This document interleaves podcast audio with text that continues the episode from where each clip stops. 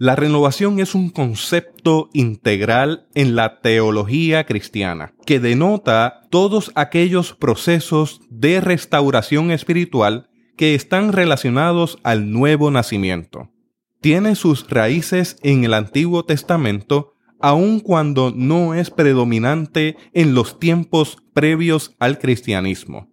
En las principales referencias del Nuevo Testamento está renovación en término anacainosis, que se aplica a las facultades mentales y expresa el efecto revitalizante de la consagración cristiana sobre toda conducta.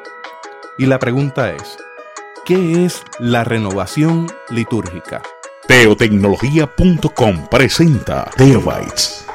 Busque su taza de café, de té o de chocolate y siéntese a la mesa con nosotros porque este tema será de gran bendición a su vida y a la vida de su iglesia. Saludos y bendiciones, les habla Jesús Rodríguez Cortés y les doy la bienvenida a esta edición de Teobytes.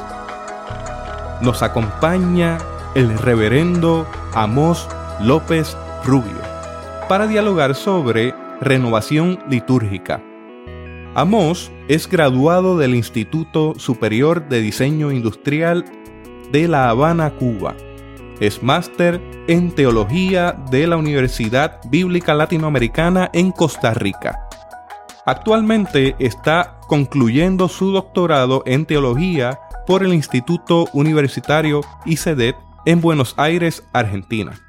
En el área de liturgia fue coordinador de la Red Cubana de Liturgia vinculada al CLAI y miembro actual de la Red Continental de Liturgia del CLAI. Coordinó los servicios de Red Electrónica de Liturgia del CLAI durante los años 2011 hasta 2014. Participó en la preparación y conducción de las liturgias de las asambleas del CLAI en Buenos Aires en el 2007 y La Habana en el 2013. Es compositor, pastor y autor de libros y artículos relacionados a la liturgia y a la música. De Amos puedo decir que es un servidor entregado a la obra del Señor. Es sencillo, es profundo y refrescante. Y yo le invito en esta hora que disfrute este diálogo entre Cuba y Puerto Rico sobre liturgia Así que siéntese cómodo, siéntese cómoda y le doy la bienvenida a Amos a Teobytes. Gracias Jesús por la bienvenida, por la invitación, por el espacio para compartir experiencias, aprendizajes y bueno, me siento muy a gusto. Gracias por sacar este espacio que sé que estás con una agenda muy extensa en esta visita a Puerto Rico en un inicio, ¿cómo podemos definir esto de la renovación litúrgica?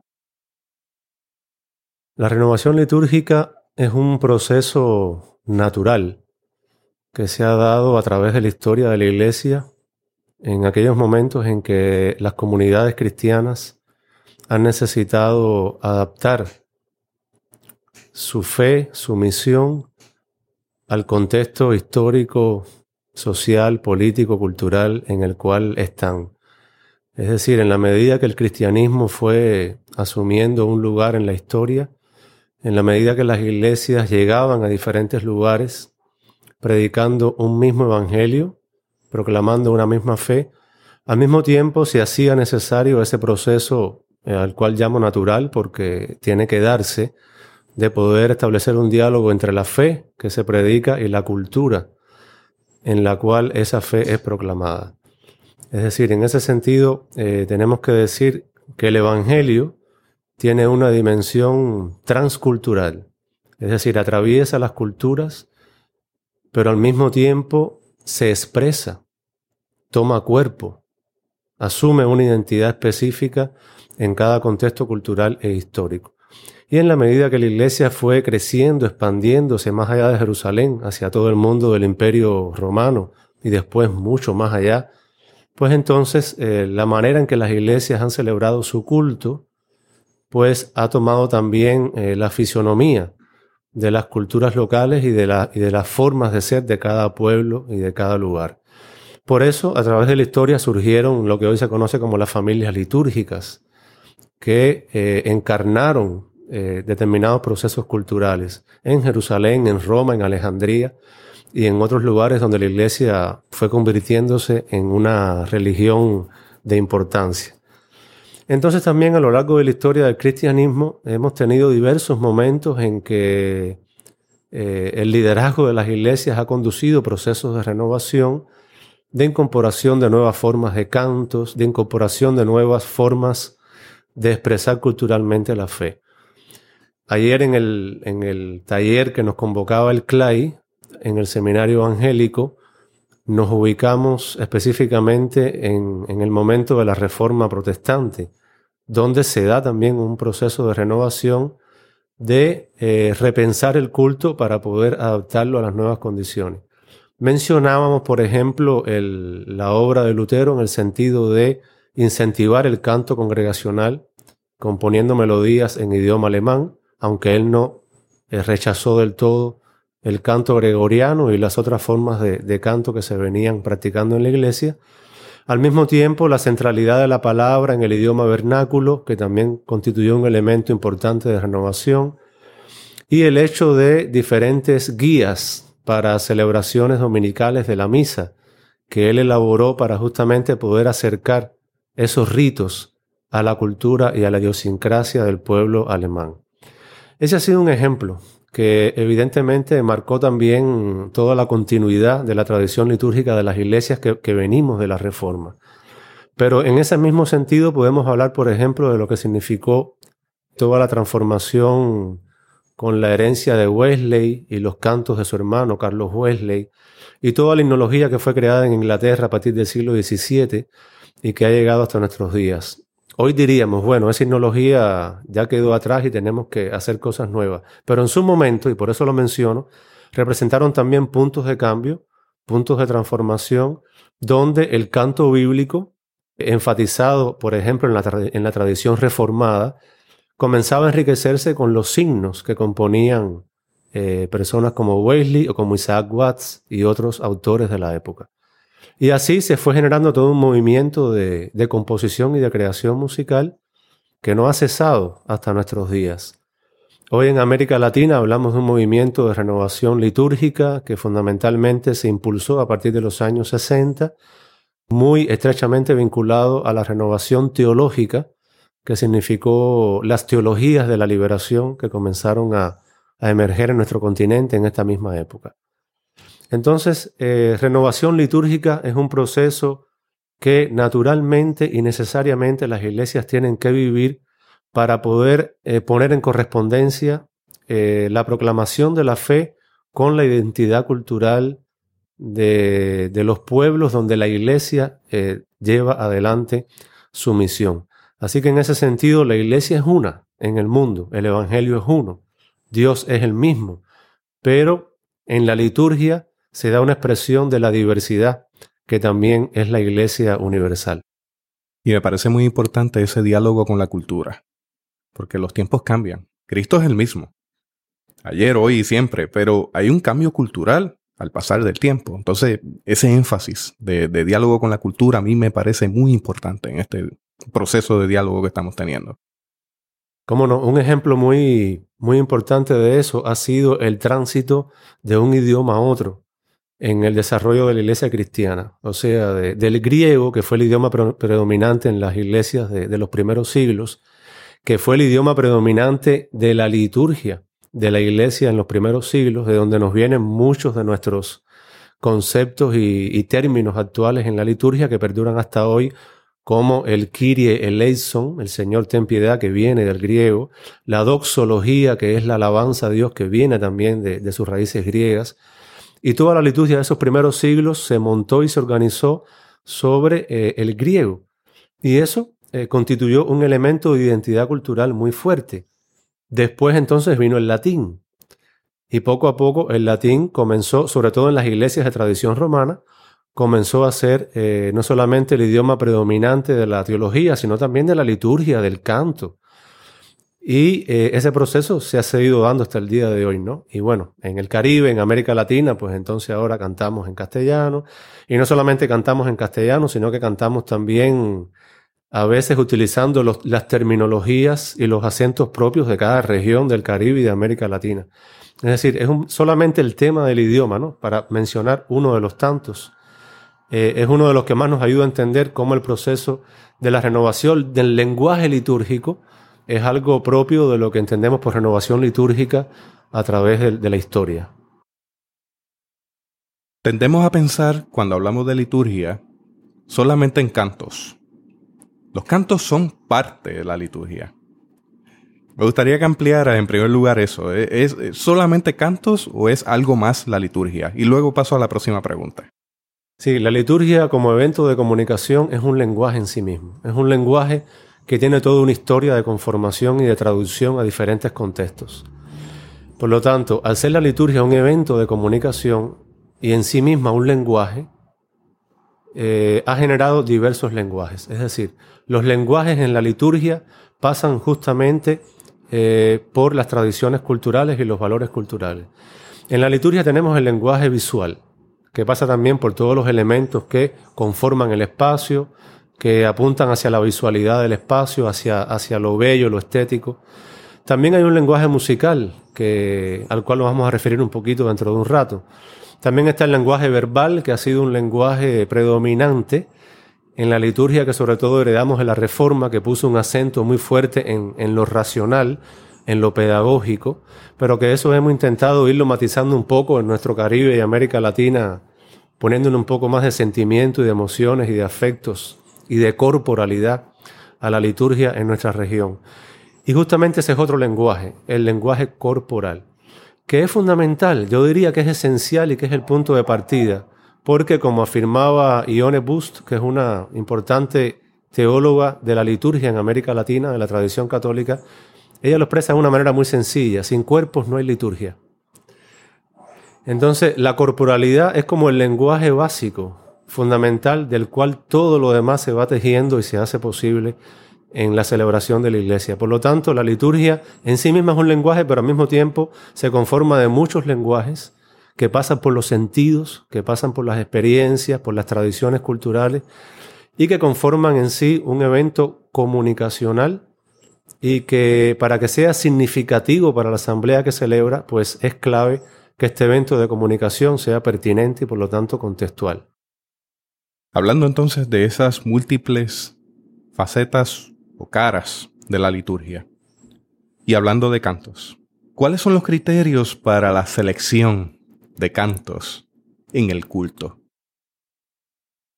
El canto siempre ha sido una manifestación artística dentro de la iglesia muy importante y de mucho peso.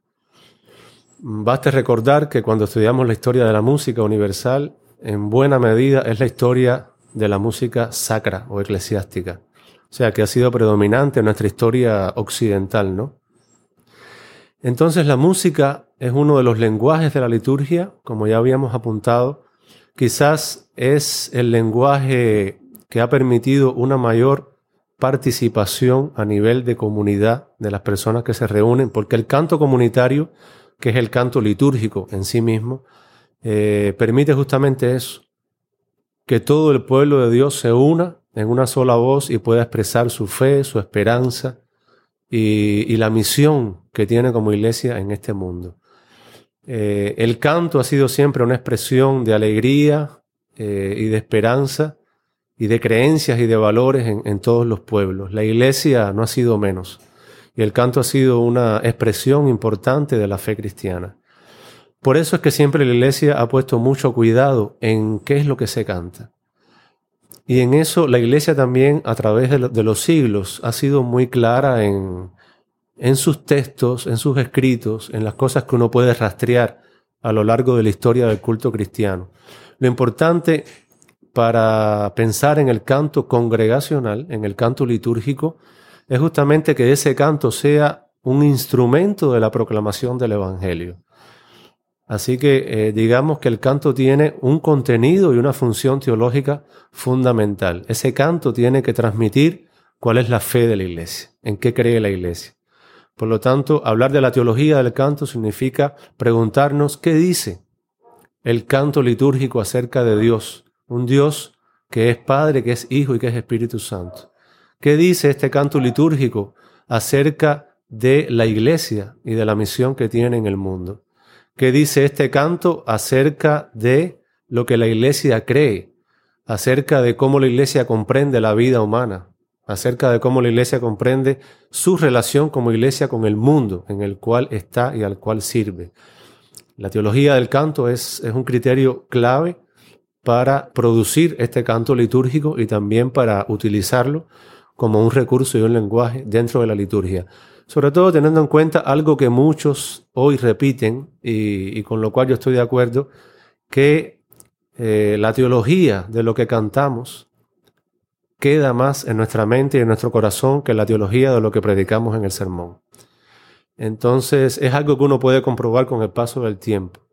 Es decir, aquello que cantamos es lo que realmente queda, lo que la gente repite y tararea en su casa. Lutero tenía una conciencia muy clara sobre esto y yo creo que de ahí le vino su preocupación por realmente crear una nueva, una nueva canción que pudiera responder mejor a la identidad y a las necesidades y a los intereses del pueblo alemán. Entonces, en ese sentido, eh, hay que cuidar muy bien la teología de lo que cantamos porque sabemos que esa teología va a quedar, va a echar raíces con mucho más fuerzas que a veces la que predicamos en un sermón o la que enseñamos en una clase bíblica. Otro criterio importante tiene que ver con la comunidad que celebra. ¿Quiénes son las personas que se congregan en esta iglesia? ¿Cuáles son sus raíces culturales? ¿Cuáles son sus modos de vida? cuáles son las alegrías y las esperanzas y también las tristezas y las preocupaciones y las crisis que atraviesan estas personas. El canto tiene que entrar en diálogo con esta realidad de vida de la comunidad y debe reflejar también esa realidad de vida, no solamente en un lenguaje cotidiano, contextualizado, sino también trayendo en los mismos contenidos de los cantos cuáles son esas problemáticas cotidianas, desde qué lugar social, económico, político, la iglesia celebra su culto, porque el culto es una experiencia que no se da en un vacío histórico. Y el canto tiene que reflejar eso. Uno de los problemas que hoy tenemos en América Latina es que justamente estamos escuchando una nueva canción, pero que parece que se da en un vacío histórico. Porque es una nueva canción que solo apela a sentimientos religiosos, a una relación individualista, intimista con Dios, pero Pareciera que no hubiera historia, que no hubiera situaciones políticas, económicas que, afectan a la gente. Pareciera que las personas no atravesaran por, por crisis o por conflictos. Entonces, cuando uno vuelve a la Biblia, y es importante siempre retomar el sustento bíblico de lo que cantamos, uno se da cuenta cuando lees los salmos, que era el cancionero del pueblo hebreo, por así decirlo. Y cuando uno ve allí los primeros cantos de la iglesia de los primeros siglos, es muy claro. Se hace patente allí no solamente que son cantos que hablan de Dios y de la fe del pueblo, sino que reflejan qué es lo que está pasando en la vida y en la historia del pueblo en ese momento. Y solamente tomemos, por ejemplo, el Magnificat de María en el Evangelio de Lucas, que tiene no solamente un alto vuelo teológico, sino que también expresa cuál es el contexto social, histórico, político del cual surge ese cántico que se convirtió después en un canto clásico de la, de la tradición de la iglesia. Entonces, tomar en cuenta la vida de la comunidad, las preocupaciones de la comunidad y también las capacidades que esta comunidad tiene para poder ejercer ese canto de manera plena, eh, es un criterio también fundamental. Otro criterio importante tiene que ver con tomar en cuenta y respetar cuáles son las tradiciones de esta comunidad local.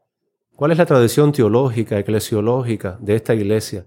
¿Cuáles son los valores, los principios que esta determinada iglesia ha venido cultivando a través del, tiempo?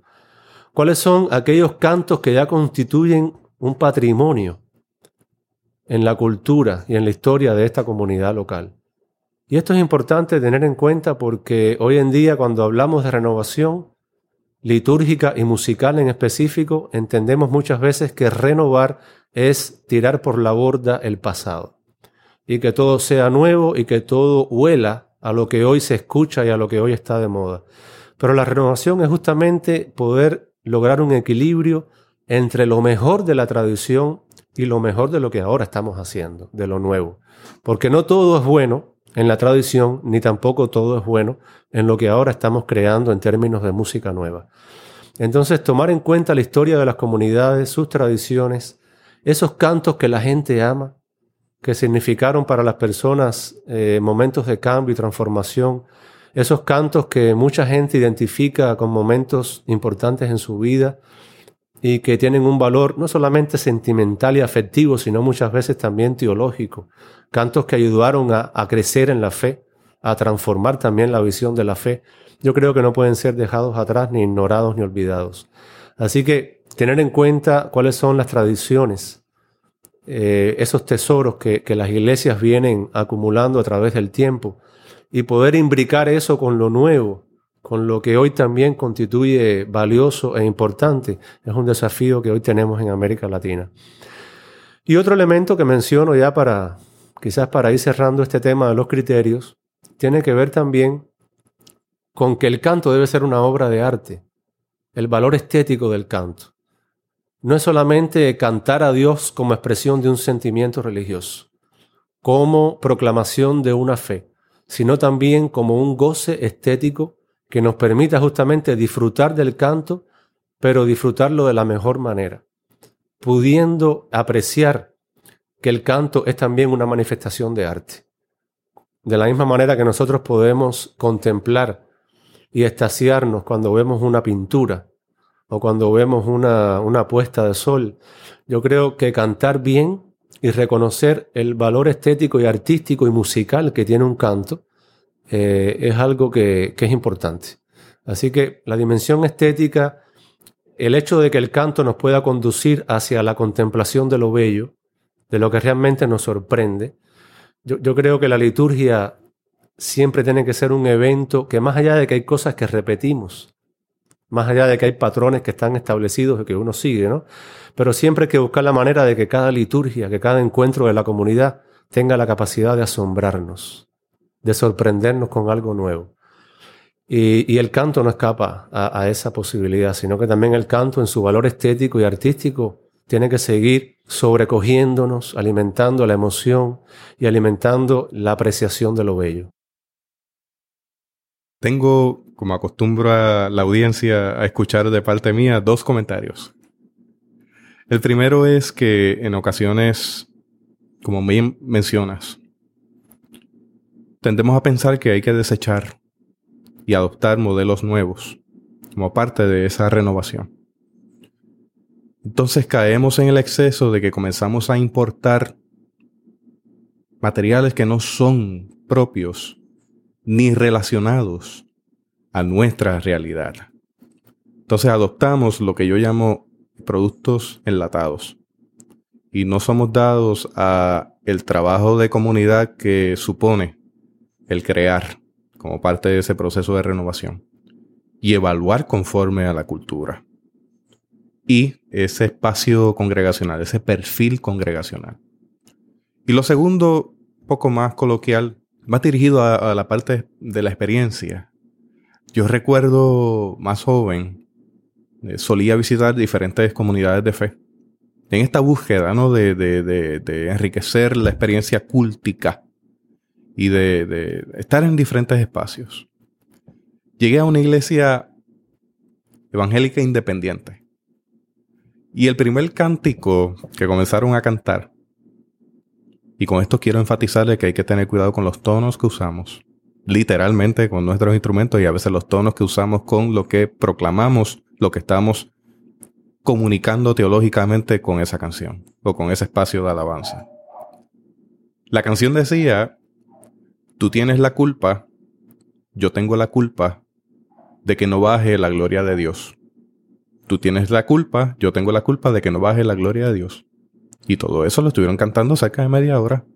Tú tienes la culpa, yo tengo la culpa de que no baje la gloria de Dios. Tú tienes la culpa, yo tengo la culpa de que no baje la gloria de Dios. Entonces esto suena de diferentes maneras como usted lo está escuchando. Pero hasta qué punto puede manifestar un descuido en el enfoque teológico, en comunicar algo que no necesariamente es bíblico. Entonces, habiendo hecho estos comentarios, no sé si Amos quieras añadir algo con, respecto a ese acento de lo que supone el canto en la liturgia. Sí, quisiera hacer referencia al, tema de la cultura dominante, al cual estabas haciendo referencia. Em, nosotros como iglesias protestantes y evangélicas en América Latina conocimos el Evangelio fundamentalmente eh, por las misiones eh, norteamericanas, aunque también, bueno, cuando estudiamos la historia del protestantismo en América Latina, sabemos que hay eh, otras corrientes que vinieron de Europa y que se establecieron en nuestro continente, trayendo también sus tradiciones. Pero, por lo menos en el caso de la iglesia en Cuba, que conozco mejor y en buena parte de, América Latina, fue la iglesia procedente de las misiones evangélicas en Estados Unidos las que nos trajeron el Evangelio a nuestra tierra. Y eso significó, por un lado, eh, la posibilidad de conocer el mensaje de Jesús, pero al mismo tiempo ese mensaje vino envuelto en una, en una vestidura cultural que se convirtió por mucho tiempo en una cultura dominante. Y muchas veces nos costaba trabajo poder discernir la fe o el mensaje del Evangelio que uno puede leer en la Biblia o en lo que consiste realmente la vida cristiana a la luz de la enseñanza de Jesús, de ese ropaje cultural que nos trajeron los misioneros y las misioneras de Estados Unidos. Entonces, en ese sentido, las iglesias vivimos un largo periodo de dominación cultural que significa que solamente eh, podíamos comprender y vivir el Evangelio a través del lente de la cultura anglosajona. Y eso se manifestaba no solamente en la liturgia, en los himnos que cantábamos, sino también en el modo de vida de la gente, en lo que significaba lo correcto, lo incorrecto, una determinada moralidad. Y todo eso constituía un, todo, un solo paquete de dominación cultural que, las iglesias en, nuestra región, bueno, siguieron por, muchas décadas. Y que después eh, tuvimos que, por medio de toda una reflexión teológica crítica hacia esa herencia que recibimos, poco a poco pudimos ir entonces eh, distinguiendo qué era lo esencial de lo, de lo secundario, de este ropaje eh, también teológico, pero fundamentalmente cultural. Entonces yo creo que, siempre las iglesias se enfrentan con estos periodos de dominación cultural. Eh, también a lo largo de la historia hubo ritos que se produjeron en determinados lugares del mundo y que después se impusieron en otras regiones, ritos litúrgicos me refiero. Así que la liturgia ha vivido también en su desarrollo histórico momentos de donde se han dado estas experiencias de culturas dominantes desde lo litúrgico. Y nosotros tuvimos esta experiencia en el caso de los protestantes en, el Caribe, de, lo que heredamos de las misiones protestantes norteamericanas. Pero bueno, eh, retomando el tema de toda la renovación que tuvimos a partir de la segunda mitad del siglo pasado, que comenzó siendo una renovación de la teología, de la misión y por lo tanto que desembocó necesariamente en la renovación también de la liturgia, de la creación de un canto nuevo, de retomar nuestras tradiciones y valores culturales y también que tuvo una dimensión ecuménica muy importante, porque toda esta renovación que se dio en nuestro continente eh, se hizo también en un espíritu ecuménico. Se hizo posible en la medida que las iglesias también dialogaron, se acercaron y en la medida en que las iglesias también eh, ejercitaban su vocación ecuménica. Así que yo creo que este es un tema importantísimo, eh, la cuestión del ecumenismo y cómo el movimiento ecuménico en América Latina ha sido también un soporte fundamental de los procesos de renovación que hemos vivido. Hoy también estamos eh, experimentando otro proceso de imposición de, cultura dominante en el tema de la música cristiana. O sea, es una música muy vinculada a las lógicas del mercado. Impone patrones, impone gustos, impone determinados ritmos musicales que vienen fundamentalmente también del norte. Y de alguna manera en muchas de nuestras iglesias se entiende renovación musical con incorporación de instrumentos que a veces no son los nuestros propiamente, sino instrumentos propios de los formatos de la banda de rock o del pop y de ir incorporando, repitiendo o a veces también traduciendo toda esta nueva canción que viene fundamentalmente de Estados Unidos. Entonces hay un patrón que hoy también se impone como nuevo modelo de dominación cultural y que está definiendo en buena medida la nueva liturgia de las iglesias evangélicas en América Latina. No solamente es una imposición de tipo musical y artístico, sino también teológico, porque por lo general toda esta nueva oleada de, música cristiana eh, viene acompañada de una teología bastante conservadora y, eh, como decía hace un rato, textos que se dan en un vacío histórico y que han dejado de un lado eh, todo eh, el hecho de tener en cuenta cuál es la realidad de vida de las comunidades que celebran. Entonces es una música que se hace para ser consumida. Por ahí eh, la cuestión de que responde más a las lógicas del mercado en términos de que se convierte en un objeto de consumo religioso y no tanto como una producción de una nueva música para la liturgia eh, que realmente responda a los intereses y las necesidades de las comunidades, sino que es una nueva producción que está en la línea del consumismo religioso y que lo que impone son eh, las estéticas de los nuevos héroes y líderes de esta nueva música ¿no? que se está imponiendo con bastante fuerza. Ahí las iglesias en América Latina que estamos intentando desarrollar este camino alternativo de la renovación litúrgica, eh, tengamos un desafío bastante grande por delante. Es decir, no solamente tenemos personas con capacidad de crear un canto comunitario litúrgico que tiene un valor teológico, estético, comunitario, poético, sino que también hace falta alianzas y relaciones que nos permitan difundir más lo que estamos haciendo en, nuestros países, porque la competencia es muy dura, eh, la competencia es fuerte, y, a veces uno tiene también que eh, coquetear un poco con estas lógicas del mercado sin dejar que ellas tampoco te dicten la pauta, pero me parece que si queremos ser una alternativa real y que realmente pueda llegar a más personas, es importante unir fuerzas y poder difundir más lo que hacemos y de todas las maneras que podamos hacerlo. Respecto al, último comentario que tú hacías sobre estos textos eh, de los cantos que hoy también vemos en muchas iglesias, realmente eh, nos preocupa mucho ¿no? que, que estas situaciones se estén dando. Eh, por eso es importante que las iglesias puedan detenerse en el camino y poder pensar, ¿qué estamos cantando? ¿Cuál es realmente el mensaje que estamos comunicando con estos cantos que utilizamos en nuestra iglesia? Y también pensar la teología de lo que se canta, ¿no? Porque la gloria de Dios no baja por una determinación humana, por un comportamiento humano. La gloria de Dios habita el universo. La gloria de Dios no hay que traerla, la gloria de Dios está presente en medio de nosotros y de nosotras, como el reino, ¿no?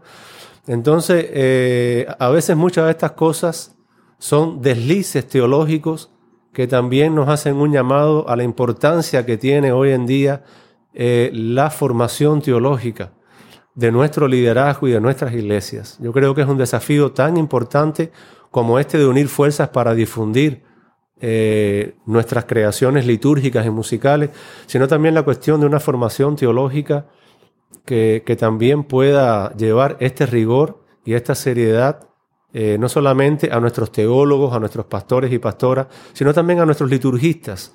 Yo comentaba con una persona ayer en el taller de Clay qué difícil es poder encontrar a un teólogo que sea liturgista o a un liturgista que tenga formación teológica.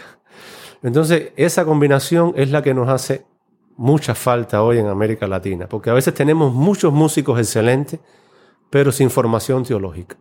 O tenemos entonces muy buenos teólogos que pueden escribir artículos, libros, pero con poca sensibilidad o poca apertura o poca preocupación sobre la cuestión litúrgica. Entonces yo creo que ese también es un desafío importante, ¿no? Necesitamos teólogos y teólogas que también tengan sensibilidad litúrgica.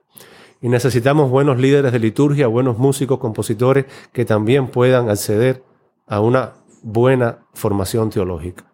Entonces, Amos, cuando hablamos de liturgia, ¿cómo podemos mantener el equilibrio entre la razón y el corazón? Ese es uno de los grandes desafíos, ¿no? Eh, cómo la liturgia puede ser una experiencia racional, didáctica, pedagógica, de crecimiento intelectual y al mismo tiempo una experiencia emotiva, que toque nuestros afectos, que haga arder nuestro corazón. Y cuando digo que haga arder nuestro corazón, recuerdo la historia que nos relata el Evangelio de Lucas, de aquellos caminantes que iban hacia el pueblecito de Maús. Ellos venían tristes, desorientados, desesperanzados. Habían estado mucho tiempo al lado de Jesús, alimentando una esperanza, un cambio, pensando que sus vidas también podían cambiar y que su sociedad también podía cambiar. Y de pronto eh, todo aquello termina en una cruz. Y ellos entonces, me imagino que como tantos otros, ¿no? Eh, lo que los evangelios no nos dan muchos detalles, pero yo me imagino que no fueron los únicos que se fueron de Jerusalén con el rostro caído y, la tristeza ahí eh, encima del alma. Y ellos iban conversando por el camino de las cosas que habían pasado y pensando ahora cómo comenzar de nuevo, cómo retomar un camino, ¿no? ¿Con qué sentido, con qué horizonte? Y de pronto se les aparece un extraño que se suma a la caminata y, comienza, comienzan a hablar de las cosas que habían pasado. Y el extraño comienza a decirles, bueno, pero es que todo esto que pasó ya estaba escrito.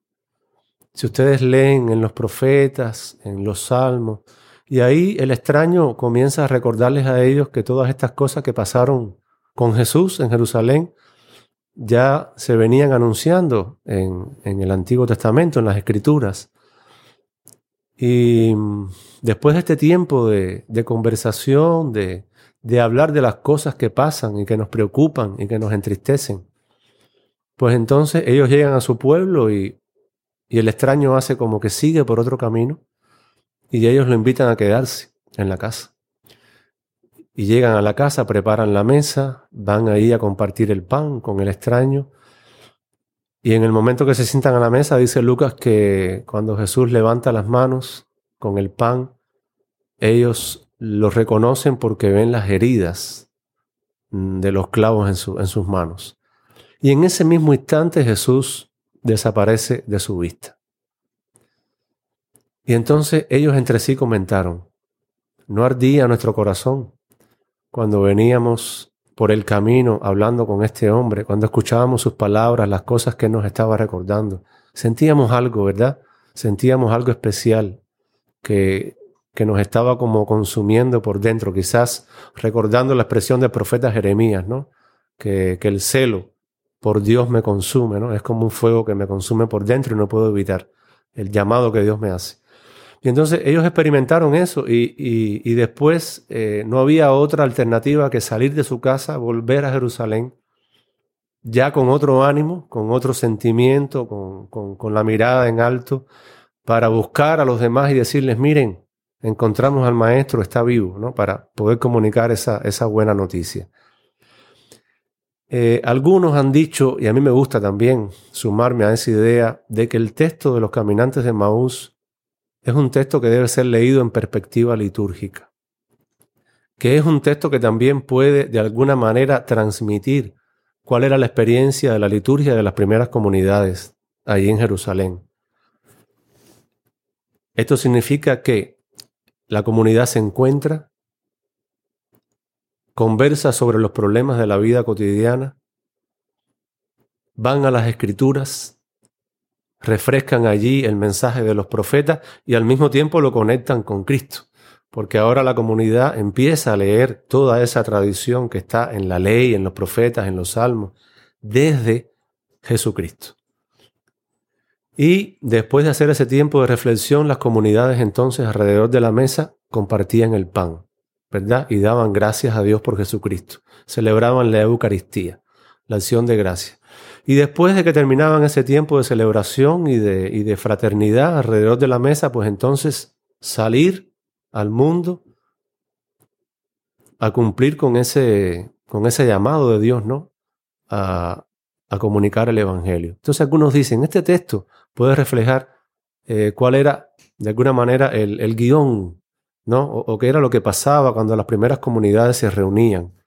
¿Cuáles eran esos momentos que ellos iban teniendo de encuentro, de compartir la vida, de compartir la palabra en diálogo con la vida, después de compartir la mesa, y después entonces de continuar con la misión que Jesús les había eh, dado. Entonces, em, hoy en día eh, vivimos también esta tensión entre lo racional y lo, y lo emotivo. En nuestra herencia litúrgica que viene de la Reforma, enfatizó mucho lo racional. El culto como un evento didáctico que pasa por lo intelectual, por una experiencia de aprendizaje, de escuchar. O sea, nuestra herencia litúrgica enfatizó mucho el lenguaje verbal. Lo importante es escuchar, comprender esta palabra y dar testimonio de ella también verbalmente. Pero por otro lado, los movimientos que, hemos estado teniendo eh, en este último siglo, eh, el movimiento pentecostal y otros movimientos de santidad que estuvieron antes del movimiento pentecostal, han ido también eh, ayudándonos a recordar, han sido también un testimonio para la iglesia de que tan importante es lo racional como lo emotivo, como lo corporal, lo afectivo, porque la espiritualidad cristiana transita por todos estos lenguajes, ¿no? Entonces, eh, algunos se van al extremo del emocionalismo y consideran que el culto debe ser una experiencia de éxtasis y de encuentro con el Señor, de tal manera de que yo me olvide del mundo en el cual estoy. No, eso es un extremo. Pero al mismo tiempo estamos también todavía arrastrando este otro extremo que es el racionalismo, o el hecho de que el culto es una experiencia solemne y que por lo tanto tenemos que estar quietos y eh, prestar atención a la palabra y que eh, movilizar otros sentidos en nuestro cuerpo y otros disfrutes puede entonces distraernos de lo principal. Entonces yo creo que estamos ahí como en esa tensión entre lo racional y lo emotivo, entre lo pedagógico y lo místico. Pero nunca olvidar que el culto es mistagogia. Mistagogia es un término que utilizaban los liturgos de la Edad Media y que hoy son retomados por muchos autores de estos temas, porque justamente ellos enfatizan de que el culto nos conduce al misterio que es Dios. No podemos olvidar que el culto es una experiencia mistérica, no misteriosa, es otra cosa, sino una experiencia mistérica, en el sentido de que la comunidad se acerca a un encuentro con Dios, pero ese Dios siempre ha sido y seguirá siendo un misterio para el ser humano. Un Dios que no podemos controlar. Un Dios en nombre del cual no deberíamos hablar, pero lo hacemos atrevidamente, ¿no? Hacemos teología. Queremos decir una palabra sobre ese Dios que es misterio, que está fuera de nuestro alcance, pero que un Dios que a pesar de ser misterio, de ser un misterio insondable, se ha acercado a nosotros en nuestra humanidad en Jesucristo. Entonces, solamente a partir de Jesucristo es que nosotros podemos decir algo acerca de Dios. Entonces, el culto es ese encuentro con el misterio de Dios revelado, encarnado, humanizado en Jesucristo. Entonces, en nuestra herencia litúrgica protestante hemos, hemos olvidado y debemos recuperar el valor del lenguaje simbólico, que es el lenguaje que mejor nos conduce al encuentro del misterio que es Dios. Los símbolos no son otra cosa que herramientas que nos permiten acercarnos al misterio. Los símbolos no son el misterio, pero nos ayudan a acercarnos a lo trascendente. De manera que cuando nosotros estamos celebrando un bautismo, no estamos concediendo un poder sagrado al agua, pero el agua en su simbolismo ritual nos recuerda esa experiencia de la muerte a la vieja vida y el renacimiento a la vida nueva en Cristo. Que cuando nos acercamos a ese cirio pascual que encendemos en la madrugada de la resurrección, esa vela ya encendida, no, no estamos adorando la vela, no estamos otorgando un poder sagrado a ese cirio encendido, sino que esa luz nos está recordando al Cristo resucitado. En esa luz queremos recordar y queremos encontrar a aquel que resucitó en medio de las tinieblas de la noche y, y, que se convirtió en la luz del mundo, en la luz que nos alumbra a todos, que nos transforma a todos. Y así el pan y el vino sobre la mesa, que también nos remiten a la vida de Jesús, a su muerte, a su resurrección, todo este simbolismo que la iglesia ha ido creando a través de su, tradición litúrgica, eh, con sus colores, con sus símbolos, con sus vestimentas, con todo el lenguaje que transmiten eh, la arquitectura sagrada también. Todo este simbolismo es una gran riqueza también cultural que siempre se ha puesto en función de poder acercarnos al misterio. Porque los seres humanos somos seres simbólicos. Necesitamos de este tipo de mediaciones que nos acerquen a lo sagrado. Lo necesitamos. Aun cuando no somos conscientes de eso, la realidad es que somos seres simbólicos. Y la experiencia simbólica no es otra cosa que ponernos en contacto con aquello con lo cual siempre debimos estar unidos. Símbolon viene del griego y significa juntar lo que estaba separado. Colocar una cosa al lado de la otra porque siempre se pertenecieron mutuamente. Es el origen del término. Por lo tanto, lo contrario del símbolon es el diabolón. Lo diabólico, en este sentido, es lo que nos divide, es lo que nos fragmenta, lo que nos hace vivir en, en conflicto y en confrontación, como si fuéramos siempre antagónicos. El símbolo es lo que nos acerca, es lo que permite juntar lo que, lo que nunca se debió separar. Entonces la experiencia simbólica en la liturgia significa eso, juntar al ser humano con lo divino. Lo que en otros términos también comunicaría la palabra religión, volver a ligar lo que nunca debió desligarse. Entonces, eh, yo creo que el lenguaje simbólico nos ayuda mucho a acercarnos al misterio y tenemos que seguir trabajando en, en nuestras iglesias y en los procesos de renovación que estamos experimentando por el rescate y la valoración justa que debe tener el lenguaje de los símbolos. Amos tiene algo más que compartir con nosotros. Creo que has compuesto algo relacionado a ese pasaje de los caminantes de Emaús. ¿Sí? Ah, sí, guitarra en mano y todo. Vamos a ver. Vamos a subir el volumen por aquí.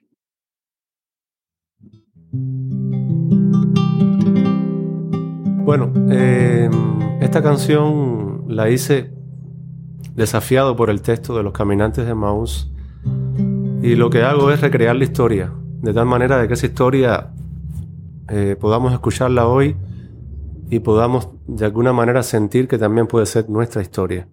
¿no? Lo que ellos experimentaron en ese momento, nosotros lo podemos seguir experimentando hoy. Por eso la canción se titula Regreso a Emaús.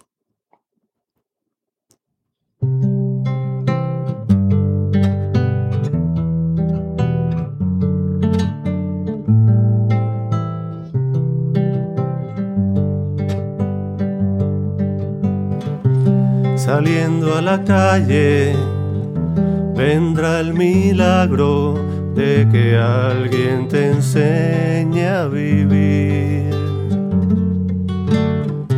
Si vas temblando, y con el paso vencido es posible que un canto te bañe de luz. Al doblar de la esquina espera el asombro que desata una rara visión. Y comienza la historia rescatando memorias como un beso escondido en una eterna amistad. La compañía es el fuego que se consume por dar y alrededor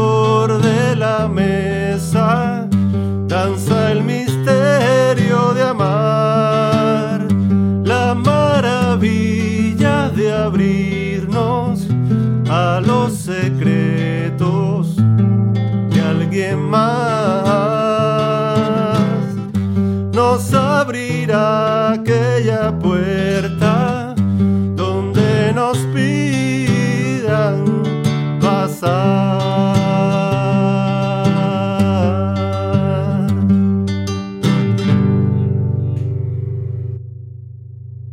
Muchas gracias, Amos. Sería muy injusto culminar el diálogo en este punto. Así que espere una segunda parte sobre este diálogo con Amos en cuanto a la renovación litúrgica. En el próximo episodio vamos a trabajar temas de cómo ser más inclusivos en la experiencia litúrgica y un compartir vamos a escuchar testimonio de boca de Amós sobre el proceso de renovación litúrgica en Cuba. No se pierda el próximo episodio. Mientras tanto, usted va a encontrar los enlaces y las notas de este episodio en el siguiente enlace www.teobytes.com diagonal renovación www.teobytes.com diagonal renovación.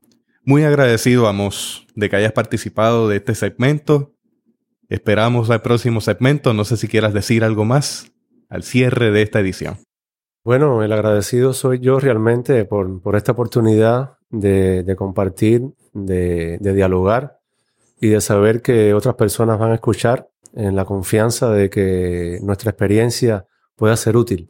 Yo creo que si, si esa experiencia puede ser útil, puede mostrar un camino, puede ayudar al menos a pensar en estos temas, yo creo que con eso ya me sentiría totalmente satisfecho. Muchas gracias.